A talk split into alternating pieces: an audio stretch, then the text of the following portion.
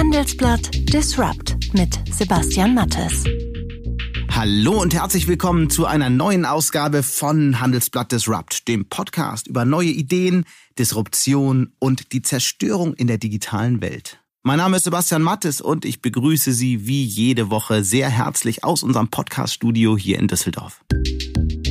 Und das hören Sie heute bei Handelsblatt Disrupt. Mein Kollege Stefan Scheuer war viele Jahre lang Korrespondent in China und hat sich allein schon deshalb intensiv mit dem Aufstieg des Technologiekonzerns Huawei beschäftigt. Inzwischen ist er Leiter des Handelsblatt Technologieteams und damit für die deutsche Telekommunikationsindustrie zuständig und für die Telekom. Diese Woche hat er in einer großen Recherche eine zunehmend problematische Abhängigkeit der deutschen Telekom von Huawei aufgedeckt. Und das bei weit mehr als nur im 5G-Netz. Das Spannende ist, dass die Telekom eigentlich in fast allen Zukunftsbereichen sehr eng mit Huawei zusammenarbeitet. Man kann eigentlich sich die ganze Palette angucken von all den Themen, die für die Telekom strategisch wichtig sind und eigentlich ist überall Huawei mit dabei. Im Anschluss daran wollen wir über Zerstörung reden. Genauer gesagt über die Zerstörung, die die digitalen Innovationen in Wirtschaft und Gesellschaft anrichten. Der Ökonom und Gründer Andreas Bartel-Mess hat darüber ein Buch geschrieben und gleich wird er uns erklären, was es mit dieser nun ja lautstarken Warnung wirklich auf sich hat. Es ist beides. Es ist eine Warnung, dass alles anders ist als früher. Und auf der anderen Seite ist es ein Aufruf, die Zukunft zu gestalten. Wir stehen jetzt an diesem Wendepunkt. Die Corona-Krise hat diesen Wendepunkt nochmal verschärft. Ich glaube, jetzt ist der richtige Zeitpunkt, darüber nachzudenken. Sie hören Handelsblatt Disrupt und nach einer kurzen Werbeunterbrechung sind wir zurück. Dieser Podcast wird präsentiert von Cisco. Mit der Umstellung auf Homeoffice sind Videokonferenzen für viele Unternehmen zur neuen Normalität geworden. Aber ist dies auch zuverlässig und sicher? Cisco WebEx setzt auf höchste Sicherheitsstandards. Egal ob kleines Unternehmen oder globaler Konzern. Mit WebEx können Teams sicher und unkompliziert Online-Meetings abhalten, Anrufe tätigen und Nachrichten verschicken. Mehr Informationen gibt es unter cisco.de/webex. Schon seit langem arbeitet die Telekom mit dem chinesischen Zulieferer Huawei zusammen. Eine Kooperation, die Telekom-Chef Tim Höttges immer wieder verteidigt.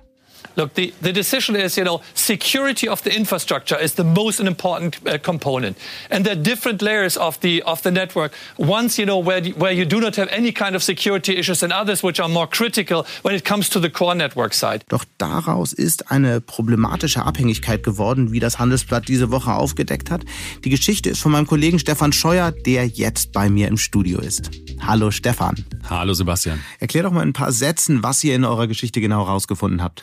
Ja, das Besondere ist, dass wir Unterlagen hatten, die ähm, Treffen zwischen den äh, Vorständen von Huawei und der Telekom der letzten vier Jahre dokumentieren.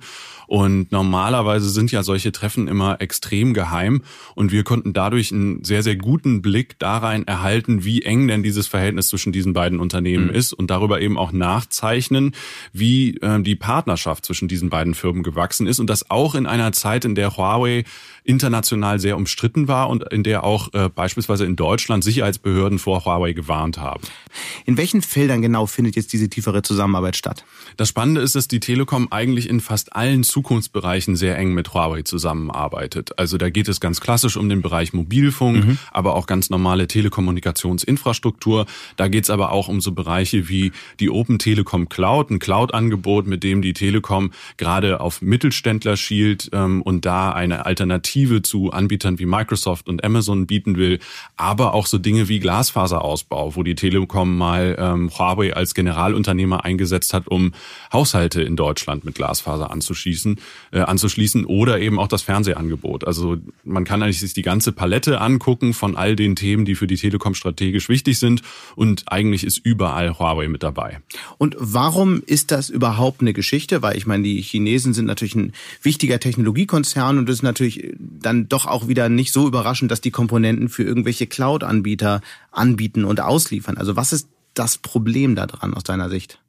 Naja, ähm, letztlich kann ein Unternehmen ja immer Entscheidungen äh, treffen, Technik von einzelnen Anbietern einzukaufen. Und da ähm, haben wir in den letzten Jahren auch gesehen, dass Huawei einfach gute Technik zu geringen Preisen geliefert hat und deswegen immer weiter sich Marktanteile bei den Firmen sichern konnte. Das, mhm. was diese Unterlagen belegen, ist, dass den Telekom-Managern schon klar ist, dass Huawei unter Druck gerät, weil amerikanische ähm, Regierungsstellen eben immer weitere Schritte gegen Huawei ergriffen haben und die Telekom-Seite hat dann immer größere Sorgen gehabt, dass Huawei in Schwierigkeiten gerät. Also von der Telekom-Seite ging es nicht darum, ob äh, Huawei-Produkte sicher sind oder nicht, sondern es ging darum, dass äh, Huawei aufgrund der Sanktionen möglicherweise nicht mehr liefern kann. Und wenn man erstmal sehr abhängig von einem Anbieter ist, dann kann es natürlich sein, dass wenn dieser Anbieter in Schwierigkeiten kommt, ich dann auf einmal nicht die richtigen Ersatzteile zum richtigen Zeitpunkt bekomme, dass ich möglicherweise meine Produkte nicht mehr skalieren kann, weil ich dann ja die nächsten Komponenten von Huawei kaufen muss. Und äh, deswegen war ein großer Teil dieser Gespräche drehte sich darum, ob Huawei denn weiter lieferfähig bleibt. Jetzt gerade in, in einer Zeit, in der sie ähm, ja äh, aufgrund von Sanktionen sehr unter Druck stehen. Und ist die Sorge berechtigt? Ich meine, du kennst China sehr gut, du kennst das Unternehmen sehr gut. Naja, ähm, letztlich von außen ist es schwierig einzuschätzen, aber die Antworten der Huawei-Seite sind ja in den Dokumenten auch ähm, mit aufgeführt und ähm, die räumen schon ein, dass es äh, Probleme geben könnte, aber versuchen die ganze Zeit ähm, zu versichern, dass, ähm, äh, dass sie trotzdem weiter lieferfähig bleiben mhm. werden. Ich würde gerne trotzdem nochmal auf die Sicherheitsaspekte zu sprechen kommen. Kritiker äh, fürchten ja, dass Huawei äh, durch diese tiefe Integration in die Netze und die Technologie, ähm, Netzwerktechnologie ähm, an Informationen gelangen könnte möglicherweise. Besteht die Sorge auch, was äh, dieses Cloud-Projekt angeht? Ähm, also bei dem Cloud-Projekt haben wir uns auch von Sicherheitsleuten ähm, genauer eben aufdröseln lassen, inwiefern äh, Huawei da in der Lage sein könnte, was, ähm, was abzugreifen. Und da war die Rückmeldung dieser Sicherheitsleute zu sagen, nee, die Telekom hat da gut die Hausaufgaben gemacht, dass es da keine direkten Hintertüren gibt. Mhm. Was ich unglaublich spannend an dieser Diskussion finde und was auch diese Unterlagen zeigen, ist, dass es im Kern gar nicht unbedingt um die Frage geht, ob Huawei jetzt sicher ist oder nicht. Es gibt bislang keine öffentlich verfügbaren Belege, dass Huawei jemals spioniert hat. Aber die Abhängigkeit von einem einzelnen Unternehmen, was so große Marktanteile ähm, für sich beanspruchen konnte, die zeigen sich da ganz unmittelbar. Es geht nicht darum, ob Huawei spioniert, sondern es geht darum, was passiert, wenn Huawei irgendwann mal nicht mehr liefern kann oder will. Wir befinden uns ja im Moment in einer Phase, in der es ähm, globale Handelsstreitigkeiten gibt und mhm. China könnte ja rein theoretisch äh, ein Embargo über äh, auf das Liefern von Netzwerkteilen verhängen. Und äh, auch dann ähm, hätten wir ja unmittelbare Auswirkungen. Nun reden wir ja über unterschiedliche Elemente. Wir reden einmal über Netzwerktechnologie, über Cloud-Technologie und dann ähm, auch über die äh, Verlegung von Glasfaserkabeln, wo ja Huawei in Deutschland beteiligt war. Gibt es denn überhaupt ausreichend Alternativen für die Telekom? Hätte es die gegeben? Und wenn ja, warum äh, begibt sich so ein Unternehmen wie die Telekom dann trotzdem in so eine Abhängigkeit? Das ist ähm, ganz wichtig im, im Vorfeld klar zu machen, das ist kein reines Telekom-Problem. Wenn man sich die anderen großen Netzbetreiber anschaut, auch die anderen großen in Europa anschaut, dann ist ähm, ein Unternehmen wie Vodafone, ein Unternehmen wie Telefonica genauso daran interessiert, Technik von Huawei einzukaufen. Es gibt Anbieter, es gibt alternative Anbieter. Nokia und Ericsson in Europa, genau. Ganz genau, die, die beiden, ähm, die dadurch ja auch mit ihren Produkten auf dem Markt sind. Aber allein, wenn man sich so ein Unternehmen wie Nokia anschaut, dann ist das ja aus ganz, ganz vielen ähm, Einzelfirmen hervorgegangen. Auch Siemens hat früher noch viel in dem Telekommunikationsbereich mhm. gemacht. Und diese ganze Konzentration in dem Telekommunikationssektor ist das Ergebnis davon, dass alle immer stärker auf den Preis geschaut haben.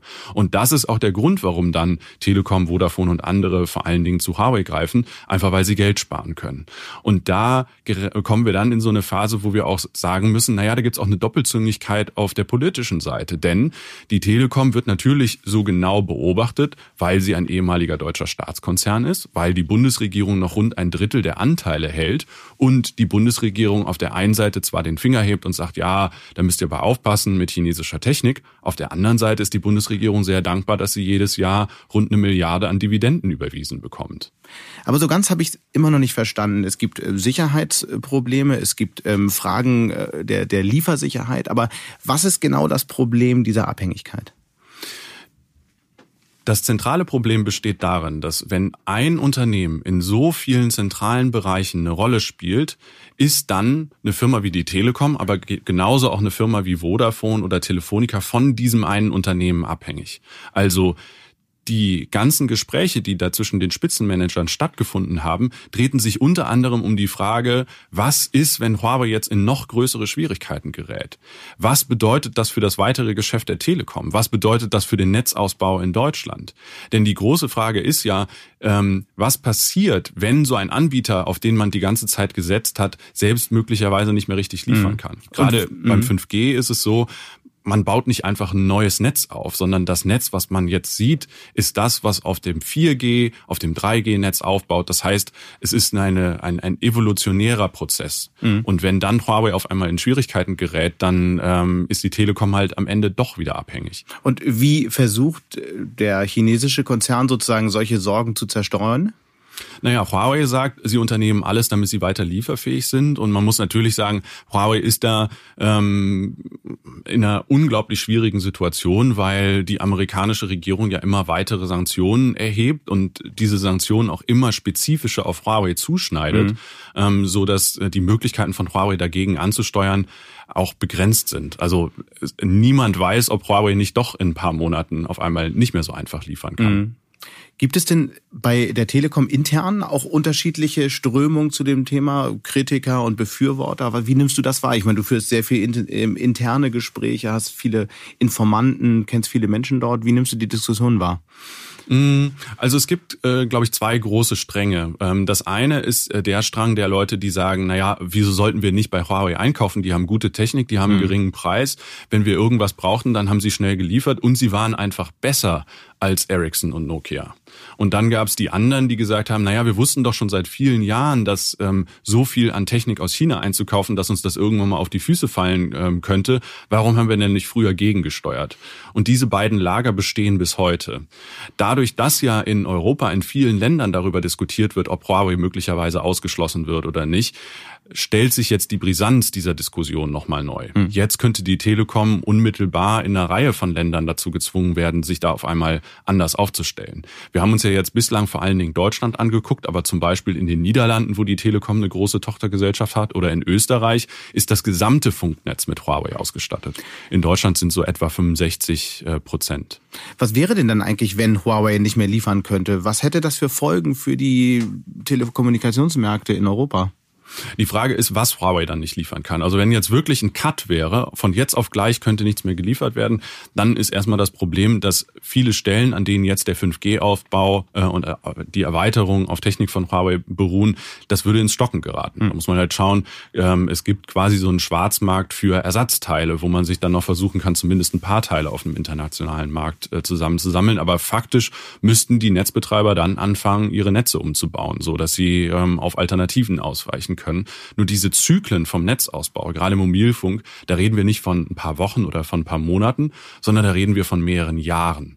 Das ist auch immer die Warnung, die von Seiten der Netzbetreiber kam, dass sie gesagt haben, Mensch Leute, wenn ihr versucht, Huawei zu verbieten, dann wird es viele Jahre dauern, die wir erstmal unser 4G-Netz, also das, was wir jetzt alle am Nutzen sind, mhm. völlig umkrempeln müssen. Und danach können wir erst danach gucken, wie wir neue 5G aufbauen. Also wir reden einfach immer von sehr langen Zyklen gemessen an den Sicherheitsrisiken, ist es das wert aus deiner Sicht?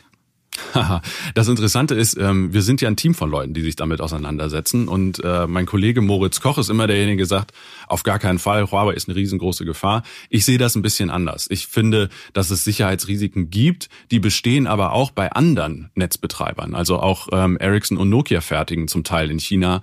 Und ähm, ich finde, das muss man halt immer in einem Verhältnis sehen. Ich finde zum Beispiel Verschlüsselung in unserem Mobilfunknetz unglaublich wichtig, um da Spionage möglichst verhindern mhm. zu können. Also ich finde, irgendwie ein pauschales Aussperren ist äh, kein guter Weg. Was hat eigentlich eure Geschichte jetzt für Reaktionen hervorgerufen? Sie hat ja auch eine wahnsinnige politische Dimension. Ich meine, nicht kleine Teile der Bundesregierung sind strikt dagegen, Huawei noch mehr Einfluss zu geben. Nun kommt heraus, dass die Telekom ähm, eine der großen Beteiligungen des Bundes äh, in der großen Abhängigkeit von dem Unternehmen ist. Also was hört man politisch, was hört man aus den Unternehmen und so weiter? Es gab von einer ganzen Reihe von Politikern ähm, große Kritik, weil ähm, viele gesagt haben, Mensch, ähm, wir reden doch die ganze Zeit ganz kritisch über Huawei. Wie kann es denn sein, dass die Netzbetreiber, aber vor allen Dingen ein Netzbetreiber, an dem der Staat eben noch ein Drittel der Anteile hält, äh, hält äh, jetzt Tatsachen schafft? Wirtschaft. Dazu muss man allerdings auch ehrlicherweise sagen, Berlin ist zerstritten in der Frage, wie man mit Huawei umgehen soll. Äh, seit etwa zwei Jahren wird mhm. darüber diskutiert und ähm, dieser Streit nimmt jetzt nochmal neue Fahrt auf, aber es ist immer noch nicht klar, wie er am Ende ausgehen wird. Es gibt die Ministerien, die das Ganze sehr kritisch sehen und sagen, Huawei muss ausgesperrt werden. Es gibt aber auch die Ministerien, die sagen, nein, wir wollen Huawei nicht aussperren. Es ist einfach ähm, keine Entscheidung in Sicht in Berlin. Und da ist ja auch Deutschland gar kein Sonderfall. Auch wenn man sich Großbritannien anschaut, ist das ja auch ein großer Schlingerkurs, äh, was die Richtung angeht. Was, was, was kann man den Regierungen empfehlen? Also äh, ich höre raus, man kann auf Huawei nicht verzichten. Gleichzeitig ähm, gibt es durchaus Bedenken, die man ernst nehmen sollte. Also was könnte ein politisch sinnvoller Weg sein? Also ähm, ich würde nicht sagen, dass man nicht auf Huawei verzichten kann. Ich glaube, das ist durchaus die Möglichkeit und auch eine finanziell mit lang, Mit langen Verzögerungen beim Ausbau des 5G-Netzes. Ich meine, das ist ja auch ein technologischer Preis, den man dafür zahlt. Genau, aber man kann ja jetzt zum Beispiel sagen, überall da, wo wir neue Technik tauschen müssen und das sowieso können, die Telekom hat sich zum Beispiel auch dazu entschieden, im Kernnetz, also im sensibelsten Bereich ihres Netzes auf Huawei zu verzichten. Das kann man natürlich auch auf andere Bereiche ausdehnen. Aber es dauert Jahre, bis es umgebaut ist, richtig? Genau. Das mhm. dauert Jahre. Aber ich meine, egal worüber wir reden, auch das, was, äh, was wir uns in Staaten anschauen, die jetzt ein, ähm, ja, starke Einschränkung von Huawei beschließen, reden wir immer von ganz, ganz mhm. langen Zyklen. Also das ist immer so. Da wird nicht von jetzt auf gleich was geändert. Was wichtig ist, ist die langfristige Perspektive. Und ähm, da gibt es meines Erachtens eine große Blauäugigkeit. Es gibt eine klare, eine klare Strategie, die von der Telekom, aber die auch von der Bundesregierung unterstützt wird. Auch im Rahmen der, der Corona ähm, äh, Gelder, die jetzt mobilisiert worden sind, soll der Bereich der sogenannten ähm, äh, des sogenannten Open RANs unterstützt werden. Da ist die Idee, dass man in sich austauschbare Teile hat. Also heute ist es so, wenn ich was von Ericsson verbaut habe an eine Antenne, dann kann ich nicht so einfach an eine 4G-Antenne von Ericsson mhm. dann einfach was von Huawei oder von Nokia dran setzen. Das soll in Zukunft anders werden. In diesem Bereich haben wir dann einen völlig neuen Markt. Äh, man ist nicht mehr so abhängig von einem einzelnen Anbieter. Das ist ja genau die Gefahr, die wir heute haben. Man kann einfach was tauschen. Die Idee ist so, egal was für einen Laptop ich heute verwende, auf den allermeisten kann ich einfach Microsoft Windows installieren. Die Hardware ist von der Software gelöst. Das ist das Ideal. Und die Vorstellung ist jetzt, wenn man in diesen Bereich reingeht, ja, dann haben wir ein neues Spiel, dann sind wir nicht mehr so stark abhängig von China. Was wir aber schon sehen, ist, dass es vor allen Dingen große amerikanische Technologieunternehmen sind, allen voran Microsoft, aber eben auch Firmen wie Google, die ganz, ganz stark in diesen Bereich reingehen. Und ich glaube, dass die Europäer da so ein bisschen blauäugig sind, dass sie sagen, ja, wenn wir uns jetzt von ähm, Huawei, aber auch von Ericsson und Nokia, von dieser Abhängigkeit von diesen Firmen lösen, dann wird alles besser. Ich glaube, der Weg ist richtig, aber die Vorstellung, dass dann europäische Firmen äh, profitieren werden, die ist, glaube ich, nicht richtig. Meine Gefahr ist, dass wir von einer Abhängigkeit von China dann in eine Abhängigkeit von US-Unternehmen geraten und dass wir genau diesen, diese Möglichkeit, diesen Raum in der Mitte zu nutzen, mhm. dass wir den gerade verpassen. Und dass die US-Geheimdienste auch nicht zimperlich mit den Daten der Nutzer umgehen, das wissen wir ja nun seit vielen Jahren. Stefan, ganz herzlichen Dank. Wir werden das natürlich weiter verfolgen. Danke dir, Sebastian. Der Ökonom und Unternehmer Andreas Bartel-Mess macht sich Sorgen über die Zukunft Europas, die Folgen der Digitalisierung und digitale Monopole. Darüber hat er nun ein Buch geschrieben. Der Titel lautet Die große Zerstörung. Und in diesem Buch beschreibt er die Folgen der Digitalisierung für die Wirtschaft und für unser aller Leben.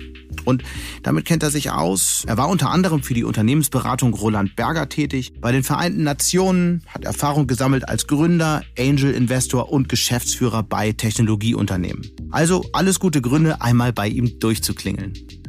Hallo und herzlich willkommen bei Handelsblatt Disrupt. Hallo, freue mich hier zu sein.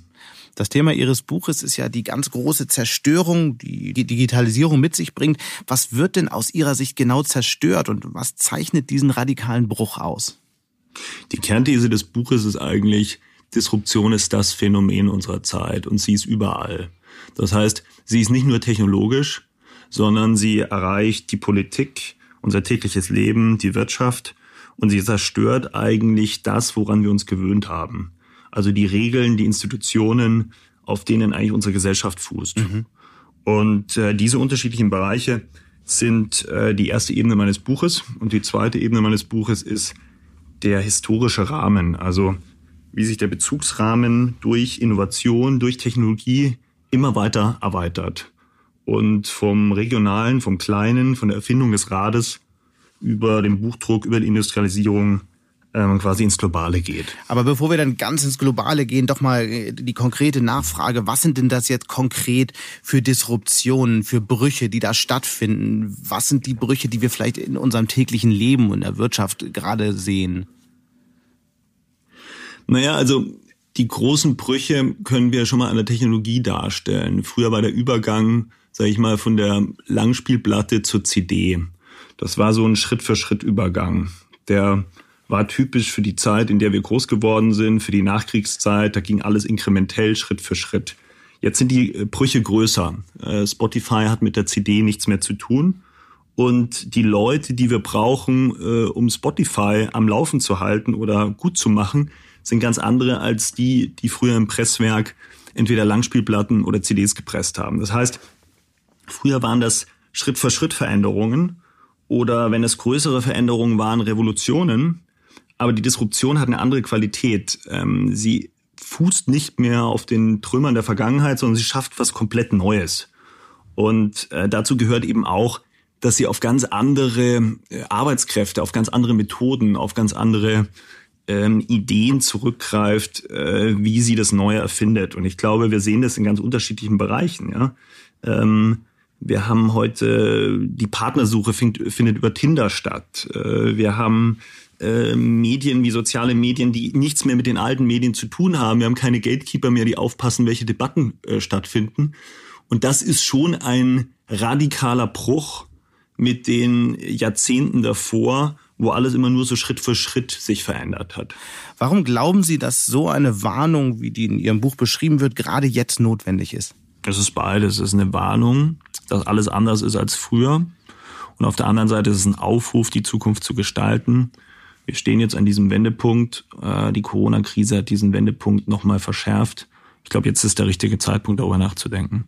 Es gibt ja gleichzeitig in der Ökonomie eine Debatte, die das so ein bisschen in Frage stellt. Zumindest stellt man sich dort, wird dort diskutiert, das Phänomen, dass eigentlich die Produktivität mit der Digitalisierung gar nicht so stark zugenommen hat, wie man denken könnte. Also kann es vielleicht sein, dass wir diese Disruption, so groß sie auch zunächst mal erscheinen mögen, dann doch ein wenig überschätzen?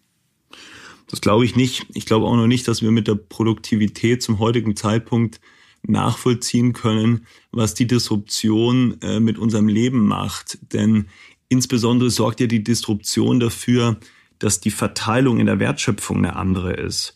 Also ob sich die Produktivität so stark dadurch ändert, ist vielleicht gar nicht so das große Problem, sondern die, das große Unterschied zur alten industriellen Logik ist, dass es eine Monopolisierung auf der Kundenseite gibt.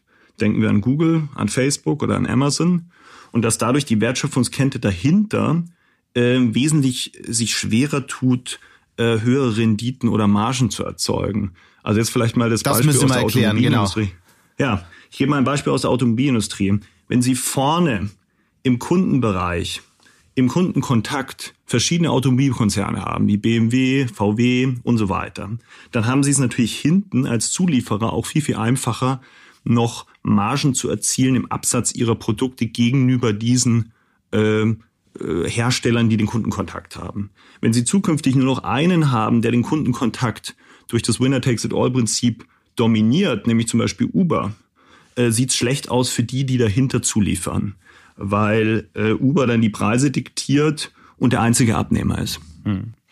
Bevor wir jetzt noch tiefer versuchen, diese Disruption und die Auswirkungen zu verstehen, würde ich gerne über Sie persönlich sprechen. Sie sind ja studierter Volkswirt, waren dann Unternehmensberater, Geschäftsführer äh, einer internationalen Kunstmesse, Vorstand und Geschäftsführer bei zwei Fintech-Firmen und bei Gruner und Ja. Helfen Sie uns doch mal kurz hier den roten Faden, naja, irgendwie den Überblick zu behalten. Ja, das ist eine gute Frage. Vielleicht ähm, habe ich äh, an, an mir selbst festgestellt, dass sich die Zeit verändert. Also was hat mich angetrieben, ursprünglich mal zu Corona und Ja zu gehen? Die Idee, dass äh, in dieser alten Zeit, die ich im Buch Nutella Deutschland nenne, ich gemerkt habe, dass äh, die Debatten äh, von Verlagen und von Verlagshäusern äh, kuratiert und stark bestimmt werden. Und das hat mich als politischer Mensch interessiert. Und dann habe ich irgendwann Ende der Einserjahre gemerkt, diese Zeit ist vorbei. Ähm, die Debatten und die großen Unterschiede in der Welt kommen durch die Technologie. Und das war für mich der Schritt, auch als jemand, der äh, der Technologie gar nicht so nahe steht, auch das beschreibe ich in dem Buch, ich bin eigentlich ein Kind der alten Welt, äh, meinen Schritt äh, Richtung Startup-Welt zu machen. Und ich habe mich damals äh, iSettle angeschlossen, war der erste ausländische Markt außerhalb von Schweden. Zahlungsdienstleister, ähm, hab, genau. Zahlungsdienstleister, bin da quasi in die Startup-Welt eingestiegen, habe äh, davor auch noch eine eigene Gründung gemacht, ähm, die hieß Tomfi, die haben wir dann B2B-mäßig bald verkauft. Dann bin ich zu einem weiteren äh, Fintech-Startup äh, gegangen, das war Aux Money, äh, nach der iSettle-Zeit. Und dann kam irgendwann für mich der Schritt, das war so 2016, 2017, wo ich merkte, ich sehe, dass diese Disruption, diese radikale Veränderung, die ich im Technologischen wahrnehme und an der ich als Manager und, und, und Startup-Mitmacher ähm, partizipiere, dass die eigentlich die Gesellschaft erreicht. Und dann habe ich angefangen wieder zu schreiben, erst Artikel mhm. und dann dieses Buch. Sie haben das Stichwort Nutella Deutschland ja gerade genannt. Das haben Sie schön beschrieben und haben gesagt, dass wir uns weigern, den, den Blick nach hinten aufzugeben und wollen dadurch in Zukunft, dass in Zukunft immer alles so wird oder in Zukunft alles immer so machen, wie es seit den Nachkriegsjahren war. Woran liegt das Ihrer Ansicht, diese Eigenschaft in Deutschland und vor allem, wie ließe sich das ändern? Also ich glaube, erstmal ist es spannend, nochmal zu gucken, warum ist das gerade in dieser Zeit so? Ich würde behaupten, bis zu dieser Nachkriegszeit wurde alles immer besser. Und wenn man die Kriege erwähnt, merkt man ja auch, dass es ziemliche Katastrophen waren, äh, die da stattfanden. Und deshalb es natürlich auch guten Grund gab, immer zu hoffen, dass es besser wird. Ähm, in den 70ern, 80ern, 90er Jahren war es dann so gut, ähm, dass wir uns heute kaum vorstellen können, dass es besser wird. Man kann es auch politisch ausdrücken. Äh, die Aufsteigerpartei SPD hat immer die Idee gehabt, dass es zumindest die Kinder besser haben sollen als man selbst. Das war die SPD-Idee. Und an die äh, glaubt keiner mehr. Und das heißt, uns geht's heute so gut wie nie zuvor, aber wir haben so ein bisschen eine etwas undefinierte Angst vor der Zukunft, zumindest viele von uns. Mhm. Und das macht es natürlich schwer, aus dieser Situation heraus eine Vision für die Zukunft zu entwickeln. Das heißt, die junge Vergangenheit war so gut zu uns, dass wir aus ihr gar nicht richtig raus wollen. Und ich glaube, das ist ein speziell deutsches Problem, da haben Sie recht. Ähm, aber es ist natürlich ein grundsätzliches Problem, äh, wahrscheinlich der westlichen Welt, weil eben die letzten Jahrzehnte sehr, sehr gut waren. Was kann man dagegen tun? Ähm, sich erstmal bewusst machen, dass diese Zeit vorbei ist.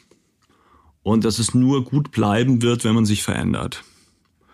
Und dass man möglicherweise auch Institutionen, Regeln, Normen, Muster in Frage stellt, die bisher gelten. Mhm. Und ich mache das ja auch sehr deutlich in dem Buch, in dem ich sage, Vielleicht passen Parteien nicht mehr in unser politisches Leben ohne Gatekeeper. Ja, vielleicht sind die, sind die Parteien äh, das, was äh, die Taxizentralen bisher waren. Und wir brauchen mit der Uber-App eben keine Parteien mehr. Ähm, das fällt uns aber unheimlich schwer. Also wenn man die politische Debatte zum Beispiel verfolgt, dann merkt man, ähm, dass Kritik an den Parteien fast wie Hochverrat wirkt. Und wir sind eben so stark geprägt durch das 19. und 20. Jahrhundert, dass es uns extrem schwer fällt, von diesen Mustern Abstand zu nehmen. Und dieser Wunsch, dass alles wieder so wird, wie es war, kulminiert aus meiner Sicht auch in so einer gewissen, in so einem Skeptizismus Technologie gegenüber. Es dauert ja mitunter in Deutschland ein bisschen länger, neue Technologien, gerade digitale Technologien zu adaptieren. Meine Frage wäre nun, was gibt's denn nun für einen Ausweg? Oder ist es völlig unrealistisch? Also ich glaube, wir haben zwei, wir haben, wir haben zwei Ebenen, die wir trennen müssen. Es gibt eine, eine, eine politische äh, oder eine ökonomische auf der einen Seite und eine kulturelle. Die kulturelle können wir, glaube ich, nicht so schnell ändern. Da können wir viel über Mindset und anderes sprechen. Darüber schreiben ja auch manche ihre Bücher. Ähm, ich interessiere mich eher für die politische und ökonomische, weil ich glaube, dass man da die Möglichkeit hat, auch schneller was zu ändern. Was sind da die Probleme? Die Probleme sind, dass die dominanten Digitalplayer ähm, aus China oder aus den USA kommen und wir in den letzten Jahren und Jahrzehnten sowohl ökonomisch als auch regulativ zugelassen haben, dass die zu Monopolen und zu Winner-Takes-it-all-Plattformen werden. Und wir haben es nicht mal geschafft, ähm, Steuern äh, von ihnen einzunehmen. Und das halte ich für einen großen Fehler und diesen Fehler müssen wir korrigieren. Also Sie haben ja heute überhaupt nicht mehr die Möglichkeit, aus Deutschland heraus oder aus Europa heraus äh, eine Company zu entwickeln, die äh, den Gaffer-Companies überhaupt das Wasser reichen kann aus der heutigen Situation. Aber das ist doch keine Frage der Regulierung, sondern das ist doch, doch auch eine Frage der Anspruchshaltung. Schon, nein, ich glaube schon, dass äh, Sie beispielsweise in Südkorea sehen, mit einem Suchmaschinendienst oder in Russland oder China, das sind sicherlich nicht unsere demokratischen Vorbilder, aber dass sie durch konkrete Regulierung schon schaffen, eigene nationale Player aufzubauen. das heißt, sie können mhm. natürlich durch Regulierung Raum schaffen für Player, ähm, die aus Europa oder aus Deutschland kommen. Das kann aber nicht alles sein, da stimme ich Ihnen zu. Und dann fliege ich es nochmal von, ähm, von der anderen Seite an. Ich meine, wir reden jetzt dann doch schon wieder über Vergangenheit. Das, was Sie ja gerade kritisiert haben. Für mich ist Google in gewisser Weise Vergangenheit. Das Feld ist irgendwie bestellt. Und sollten wir nicht viel eher über die Zukunft sprechen, über die großen Plattformen der Zukunft, möglicherweise Industrieplattformen, Digitalisierung von Geschäftsprozessen? Ich meine, das wäre doch eine große Chance für Deutschland. Und ist es nicht irgendwie Energieverschwendung, darüber nachzudenken, ob wir nicht ein deutsches, europäisches Google Google aufbauen können? Ich glaube, wir müssen über beides sprechen, weil das, was ich, was ich vorhin versucht habe auszuführen, dass die Margen dort sind, wo der Kundenkontakt ist, die, das ändert, dieses Problem ändert sich ja nicht dadurch, dass wir uns jetzt auf B2B konzentrieren. Das heißt, wenn vorne äh, die Plattform mit Kundenkontakt die Margen abziehen und die europäische Industrie nur zur digitalen Zulieferindustrie dieser Hyperplattformen wird, dann werden wir das Problem nicht lösen. Aber ich gebe Ihnen recht, wir müssen an beiden Stellen ansetzen. Wir müssen auf der einen Seite gucken, dass wir den Kundenzugang nicht verlieren und nicht ohnmächtig sind gegenüber den Hyperplattformen, die möglicherweise in den nächsten zehn Jahren weiterhin den Kundenzugang haben. Und gucken, dass wir eigene Plattformen und Unternehmen etablieren, die selbst Kundenzugänge haben und mit diesen konkurrieren können. Und auf der anderen Seite müssen wir uns auf Technologien konzentrieren, die die Zukunft ausmachen. Okay. Und ich glaube, da mhm. müssen wir massiver investieren. Äh, und die Krise scheint mir an der Stelle oft gesagt auch eine Chance zu sein. Äh, das Venture Capital zieht leider natürlich umso mehr aus Europa ab, weil sich die großen VCs auf ihre Heimatmärkte konzentrieren, insbesondere auf die USA.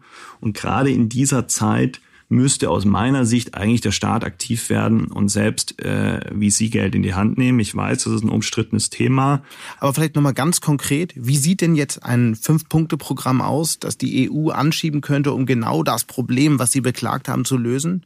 Weil viele Sachen, die Sie sagen, denen würde man jetzt so zustimmen, sie sind irgendwie immer richtig, aber lassen Sie uns jetzt mal wirklich einen Nagel in die Wand kriegen. Mhm. Ich sage Ihnen, was ich in meinem Buch vorschlage. Es sind vielleicht nicht fünf Punkte, aber ich kann Ihnen vorschlagen, was ich äh, oder sagen, was ich da vorschlagen würde. Das eine ist, ich glaube, wir müssen die Menschen am technologischen Fortschritt beteiligen. Äh, das, was wir vorhin über Optimismus und äh, Mindset besprochen haben, glaube ich, können wir auch ökonomisch auffangen, dadurch, dass Venture Capital eine Anlageklasse für jeden sein sollte. Okay, und wie soll das konkret funktionieren? Durch Zwischenfonds, die es ja zum Teil schon im Private Equity Bereich gibt, dass Kleinanleger äh, indirekt äh, an Venture Capital Fonds beteiligt mhm. werden und dass man das ähnlich wie äh, Bausparen auch staatlich fördert, insbesondere natürlich dann, wenn die Gelder nach Europa fließen. Der zweite Bereich, den ich sehe, wo der European Mission Fund ansetzen müsste, sind äh, die Late-Stage-Runden, also einfach dann, wenn ein, eine Firma wie iSettle, wie Aux Money, und das habe ich ja selber erlebt, ähm, die Runden im C-Bereich, im D-Bereich macht, dass man dann einfach merkt, sie haben nicht die Möglichkeit, ähm, dieselben, äh, dieselben Rundengrößen aufzurufen wie in Amerika. Das hat natürlich zum einen damit zu tun, dass der Heimatmarkt nicht so groß ist, hat aber auch damit zu tun, dass man einfach äh, nicht die Infrastruktur äh, am Venture Capital hat.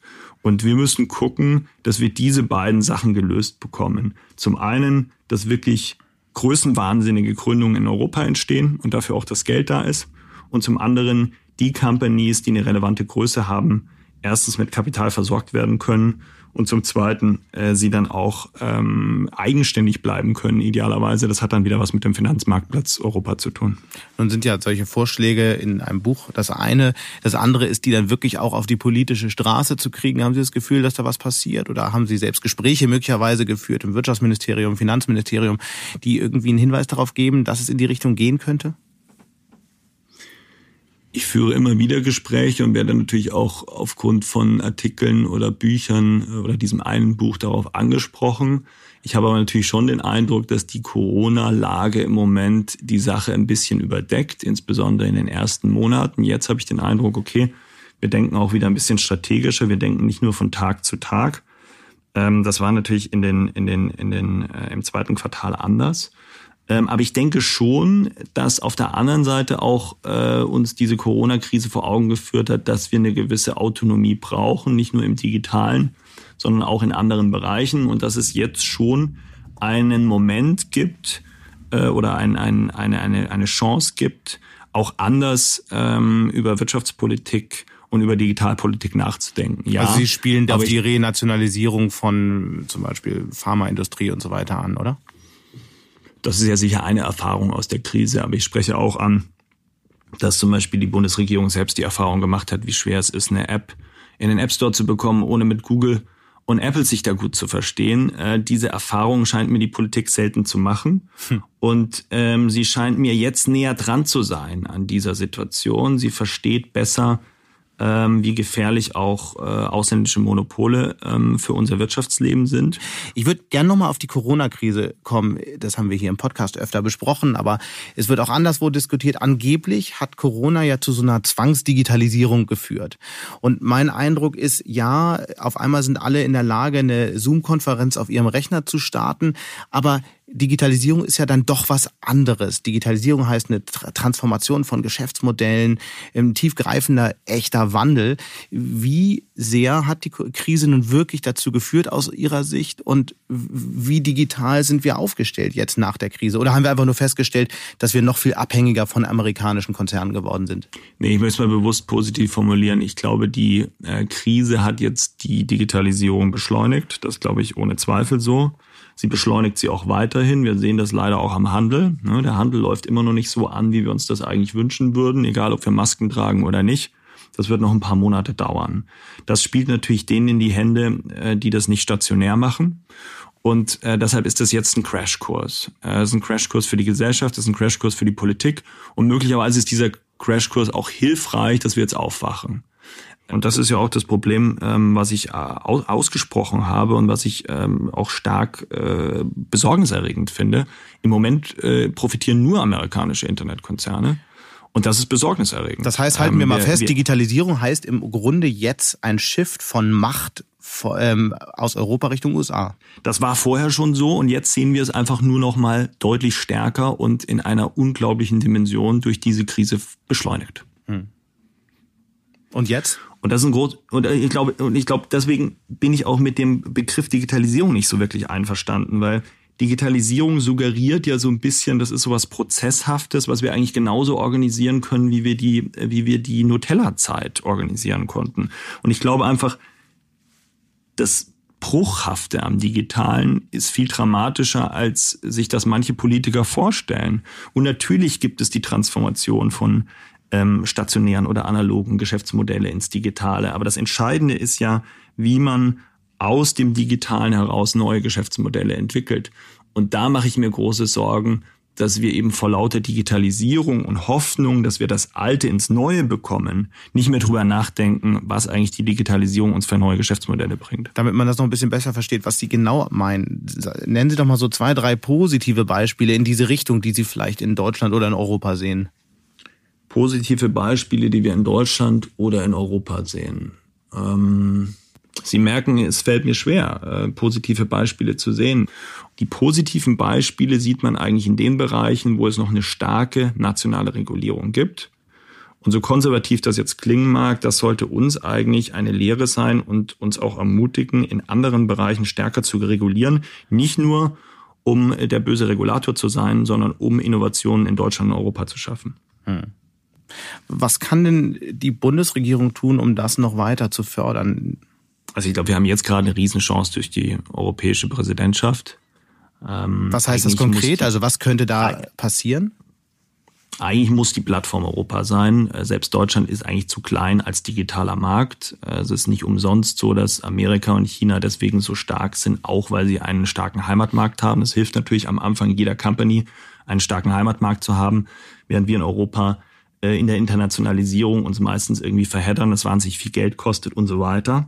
Das heißt, Harmonisierung des europäischen Marktes. Trotzdem darf das, äh, ist auch natürlich immer wieder ein, ein Buzzword, was von jedem gebracht wird. Es, es äh, zeigt natürlich auch, Sprache ist natürlich ein Thema, was Internationalisierung auch behindert und die werden wir nicht harmonisieren können und wollen. Ja? Ähm, aber einige Dinge wie rechtliche Strukturen ähm, können wir natürlich harmonisieren. Auch Umsatzsteuer ist ein Thema, was immer wieder stört. Ähm, gerade im Fintech-Bereich habe ich das oft erlebt, wenn man internationalisiert und ganz unterschiedliche Umsatzsteuerregime hat. Das sind Themen, ähm, die man jetzt angehen müsste und wo man sagt, wir schaffen einen digitalen Binnenmarkt. Und zudem, zu diesen regulatorischen Voraussetzungen, die man für den Heimatmarkt schafft, müsste man die ausländischen Monopole scharf regulieren und als dritten Schritt durch massive Investitionen in Venture Capital, durch staatliche Hände, aber auch in, in professionellen, von professionellen Venture Capitalists ausgeführt, eben in die Themen ähm, Deep Tech und, und Late Stage Runden investieren. Ich glaube, dass diese drei Schritte könnten helfen, äh, Europa äh, für die nächsten Jahre besser aufzustellen. Es ist nicht sofort so, dass Deutschland damit oder Europa damit gleich auf ist mit Silicon Valley oder China. Das wäre naiv. Aber würden zumindest mal anfangen mit der Aufholjagd. Wir werden das auf jeden Fall weiter verfolgen. Ganz herzlichen Dank erstmal für diese Einblicke und äh, wir wünschen Ihnen viel Erfolg mit dem Buch und werden sicherlich widersprechen. Ich danke Ihnen sehr. Und damit sind wir auch schon wieder am Ende von Handelsblatt Disrupt. Wie immer freue ich mich über Kommentare in der Handelsblatt Disrupt LinkedIn-Gruppe oder senden Sie mir einfach eine Mail. Die Details finden Sie wie immer in den Show Notes. Dank an dieser Stelle auch für die tatkräftige Unterstützung von Alexander Voss und Miko Fecke und Regina Körner von professionalpodcast.com, dem Dienstleister für Strategieberatung und Podcastproduktion. Wir melden uns nächste Woche Freitag wieder. Bis dahin wünsche ich Ihnen eine schöne Woche und interessante digitale, aber auch analoge Zeiten. Ihr Sebastian Mattes.